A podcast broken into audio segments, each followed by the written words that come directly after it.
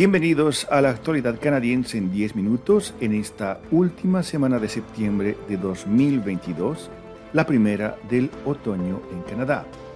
Este es un podcast de Radio Canadá Internacional.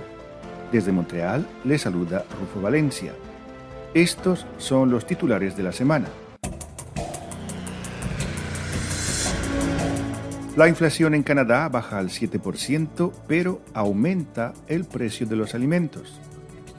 El primer ministro Justin Trudeau acepta levantar las medidas de control de la pandemia en las fronteras. La población indígena en Canadá alcanza al millón ochocientas mil personas. Los migrantes de todo Canadá piden su regularización y estatus permanente. Canadá no tiene previsto grabar las ganancias excepcionales de las petroleras. La tasa de inflación en Canadá se redujo al 7% en agosto, según informó este 20 de septiembre el Departamento de Estadísticas de Canadá. Los precios de la gasolina cayeron un 9.6% en agosto con respecto al mes anterior. Se trata de la mayor caída en un mes de los precios de la gasolina desde abril de 2020, cuando la pandemia apenas comenzaba. Pese a que el precio del combustible se abarató un poco, los precios de los alimentos siguen aumentando. El costo de los comestibles ha subido un 10.8% en el último año. Este es el aumento más rápido de la factura típica de los alimentos desde 1981. En un año, los precios de los productos de panadería aumentaron un 15.4%, la fruta fresca aumentó un 13.2%, y los productos lácteos aumentaron un 7%. Los comestibles que más aumentaron de precio fueron los condimentos y los vinagres, llegando al 17.2%. Esta es Radio Canadá Internacional. El gobierno de Canadá ha decidido eliminar el requisito de vacunación para las personas que ingresen a Canadá también decidió poner fin a las pruebas aleatorias de detección del COVID-19 en los aeropuertos y dispuso que el uso de la aplicación ArriveCan sea opcional para los pasajeros. El actual decreto de emergencia sobre el COVID-19, referido a las medidas de control de salud en las fronteras, expirará el 30 de septiembre. El gobierno tiene la opción de prorrogar esas medidas. Se espera que Ottawa haga un anuncio oficial el próximo lunes, dijo una fuente. Está escuchando La Actualidad Canadiense, un podcast de Radio Canadá Internacional. La población indígena en Canadá creció casi dos veces más rápido que la población no indígena, llegando actualmente a 1.800.000 personas, o alrededor del 5% de la población del país en su conjunto, esto según los datos del censo publicados el 21 de septiembre por el Departamento de Estadísticas de Canadá. Del 2016 al 2021, la población indígena de Canadá creció un 9.4%. En ese mismo lapso, la población no indígena creció solamente un 5.3%. Aunque esa tasa de crecimiento demográfico es elevada, solo alcanza a ser casi la mitad de la tasa de crecimiento de la población indígena registrada entre 2011 y 2016, que fue del 18.9%. El censo de 2021 encontró que el nivel de crecimiento más rápido de la población indígena puede explicarse por una mayor tasa de natalidad y por los cambios a lo largo del tiempo en la forma de responder a las preguntas del censo.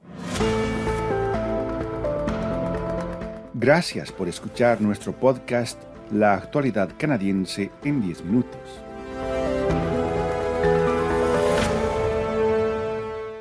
Miles de inmigrantes y sus simpatizantes participaron este 18 de septiembre en manifestaciones que se llevaron a cabo en 13 ciudades canadienses, incluyendo Toronto, Montreal, Edmonton, Vancouver, Fredericton y St. John's, para pedir al gobierno de Canadá que otorgue a las personas indocumentadas el estatus de residente permanente. Syed Hussan, director de la Alianza de Trabajadores Inmigrantes por el Cambio, dijo que su organización quiere que el gobierno federal implemente un programa de regularización para las 500.000 personas indocumentadas que viven en Canadá y que garantice el estatus de residente permanente para los 1.2 millones de migrantes con estatus temporal. Está escuchando La Actualidad Canadiense, un podcast de Radio Canadá Internacional. En respuesta al llamado del secretario general de la ONU, Antonio Guterres, para que los países desarrollados cobren impuestos a las ganancias excepcionales de las empresas del sector de los combustibles fósiles, el ministro de Medio Ambiente de Canadá, Stephen Guilbeault, dijo que su gobierno está poniendo en marcha varios mecanismos para garantizar que las empresas petroleras paguen su justa parte.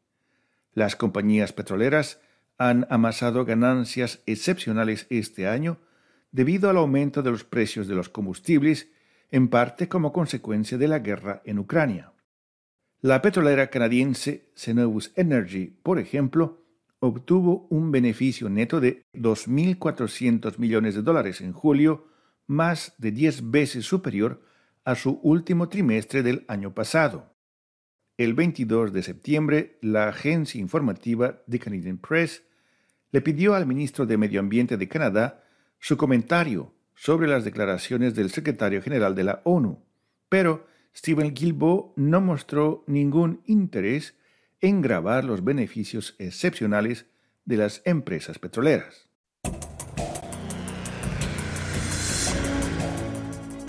A continuación, nuestra colega Paloma Martínez nos da más detalles sobre los temas que llamaron su atención esta semana. Bienvenida, Paloma. Hola, ¿qué tal Rufo y queridos oyentes? Esta semana nos adelantamos y comenzamos a celebrar el mes de la herencia latinoamericana en Canadá. Para eso les presentamos a dos organizaciones, dos asociaciones en Canadá de latino-canadienses que quieren hacer conocer y todo lo que viene con ser latinoamericano en el país. Escuchemos a Jania Curi Pérez, quien nos cuenta que formar parte de la Asociación Hispano-Canadiense de Arte y Cultura en Mississauga, en Ontario, le ha permitido satisfacer un cierto deseo de conectarse con sus propias raíces latinoamericanas, ella que llegó siendo muy niña a Canadá. Para empezar mi carrera, pensé que sería interesante trabajar con una, organización latina porque yo creciendo aquí en Canadá, en el colegio, en la escuela, no, no había nadie como yo que hablaba español. Para mí fue muy fácil como dejar lo hispano a un lado. Y, y ha sido como una manera de, pues, conectarme, no sé, en una forma que es como menos obligada por mis papás y más como por mi propio interés.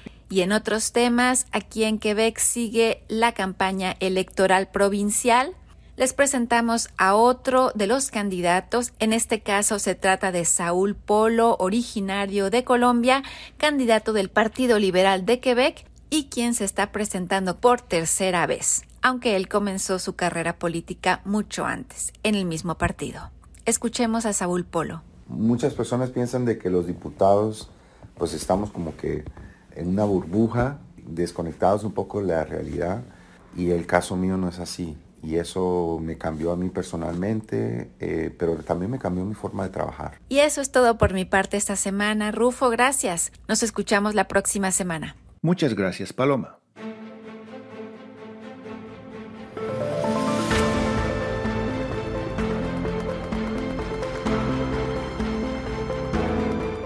Aquí llegamos al final de la actualidad canadiense en 10 minutos, un podcast semanal de Radio Canadá Internacional.